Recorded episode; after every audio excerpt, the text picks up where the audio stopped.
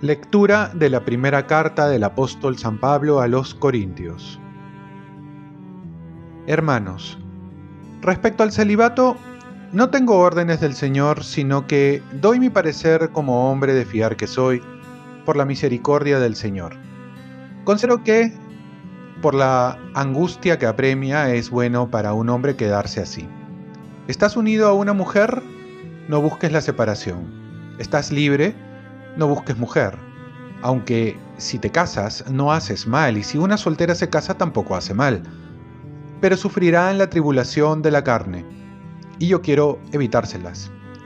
Digo esto, hermanos, porque el momento es apremiante.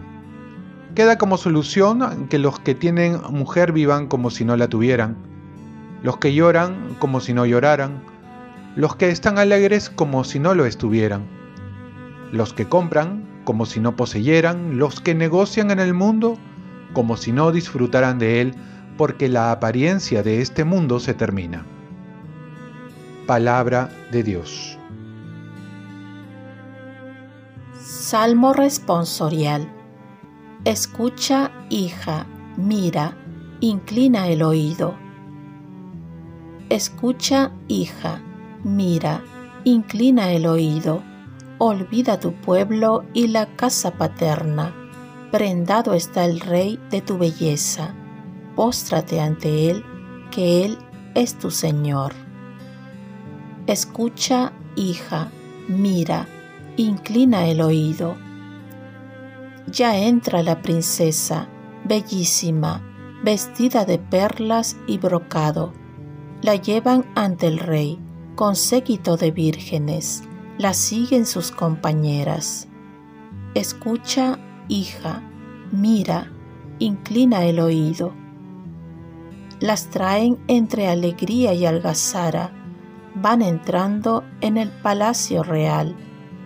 A cambio de tus padres tendrás hijos, que nombrarás príncipes por toda la tierra. Escucha, hija, mira, inclina el oído. Lectura del Santo Evangelio según San Lucas. En aquel tiempo, Jesús, levantando los ojos hacia sus discípulos, les dijo, Bienaventurados los pobres, porque de ustedes es el reino de Dios. Bienaventurados los que ahora tienen hambre, porque quedarán saciados. Bienaventurados los que ahora lloran, porque reirán.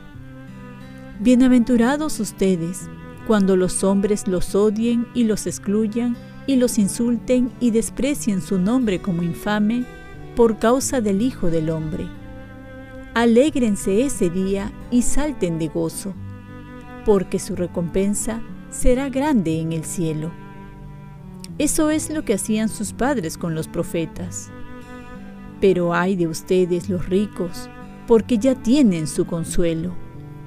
Ay de ustedes los que ahora están saciados, porque tendrán hambre.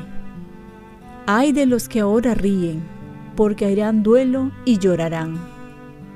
Ay si todo el mundo habla bien de ustedes. Eso es lo que hacían sus padres con los falsos profetas.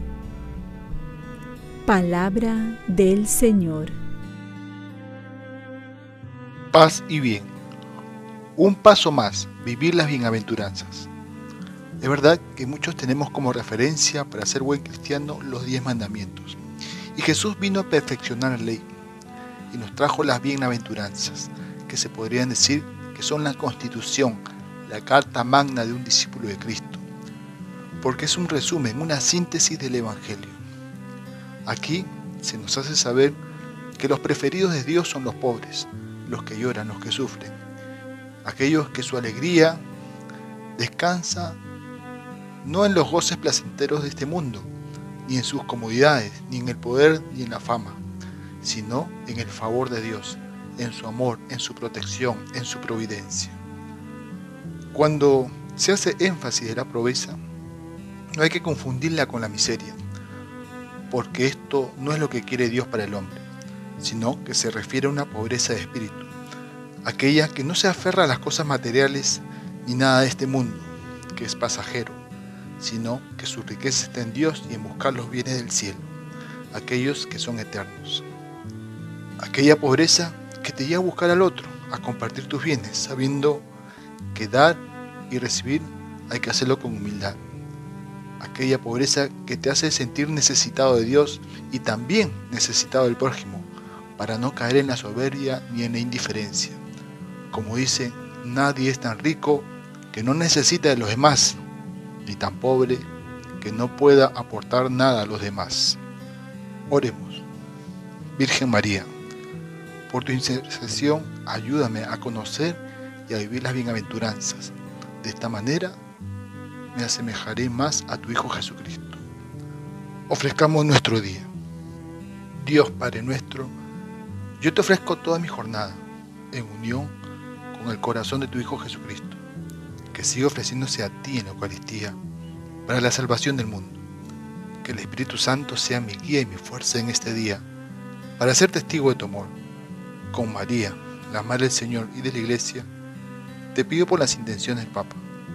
Con San José Obrero, te encomiendo mi trabajo y mis actividades de hoy, para que se haga en mí tu voluntad y la bendición de Dios Todopoderoso, Padre, Hijo y Espíritu Santo, descienda sobre ti.